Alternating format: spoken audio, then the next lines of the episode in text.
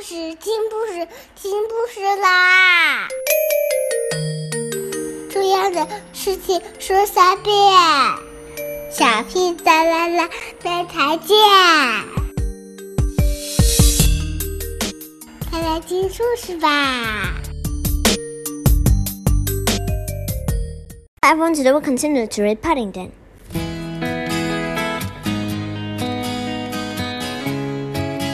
Assistant jumped slightly and the expression on his face froze and gradually changed to one of disbelief. Excuse me, says Paddington, tapping him on the shoulder. But I think my bullseye has fallen in your ear. Your bullseye, exclaimed the man in a horrified tone of voice fallen in my ear. Yes, said Paddington. It was given to me by a bus conductor, and I'm afraid it's got a bit slippery where I've been sucking it. The assistant crawled out from the, under the table and drew himself up to his full height with a look of great distaste. He withdrew the remains of Paddington's bullseye from his ear. He held it for a moment between thumb and forefinger, and then hurriedly placed it on a nearby counter.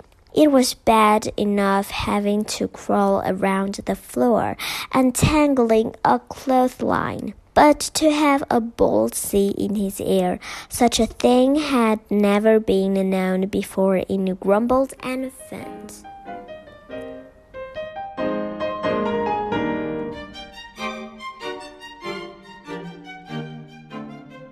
He took a deep breath and pointed a trembling finger in Paddington's direction.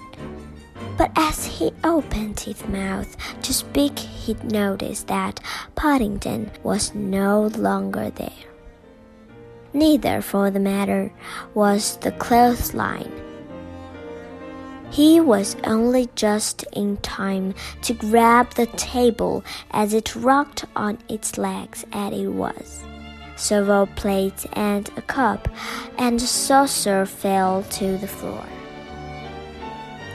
The assistant raised his eyes to the ceiling and made a mental note to avoid any young bears who came into the shop in future.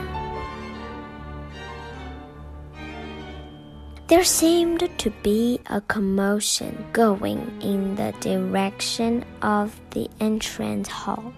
He had his own ideas on the possible cause of it but wisely he decided to keep his thoughts to himself.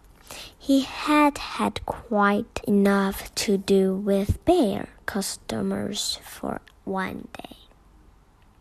Mrs. Brown pushed her away through the crowd which had formed on the pavement outside Crumbold and Ferns.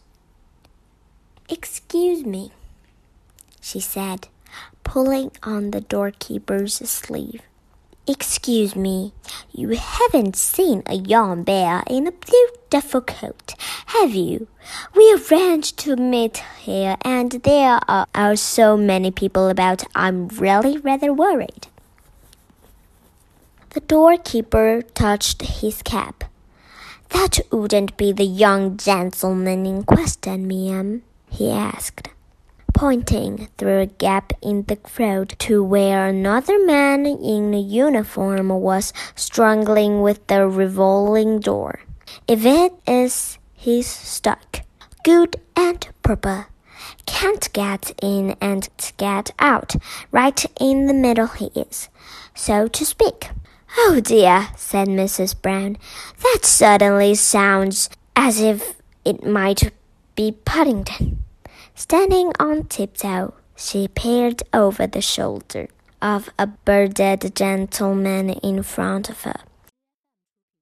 The man was shouting words of encouragement as he tapped on the glass, and she just caught a glimpse of a familiar paw as it waved back in acknowledgement. It is Paddington, she exclaimed. Now, how on earth did he get in there? Ah, said the doorkeeper. That's just what we're trying to find out. Something to do with is getting a clotheslines wrapped around the hinges, so they say. As there was a ripple of excitement for the crowd as the door started revolving once more.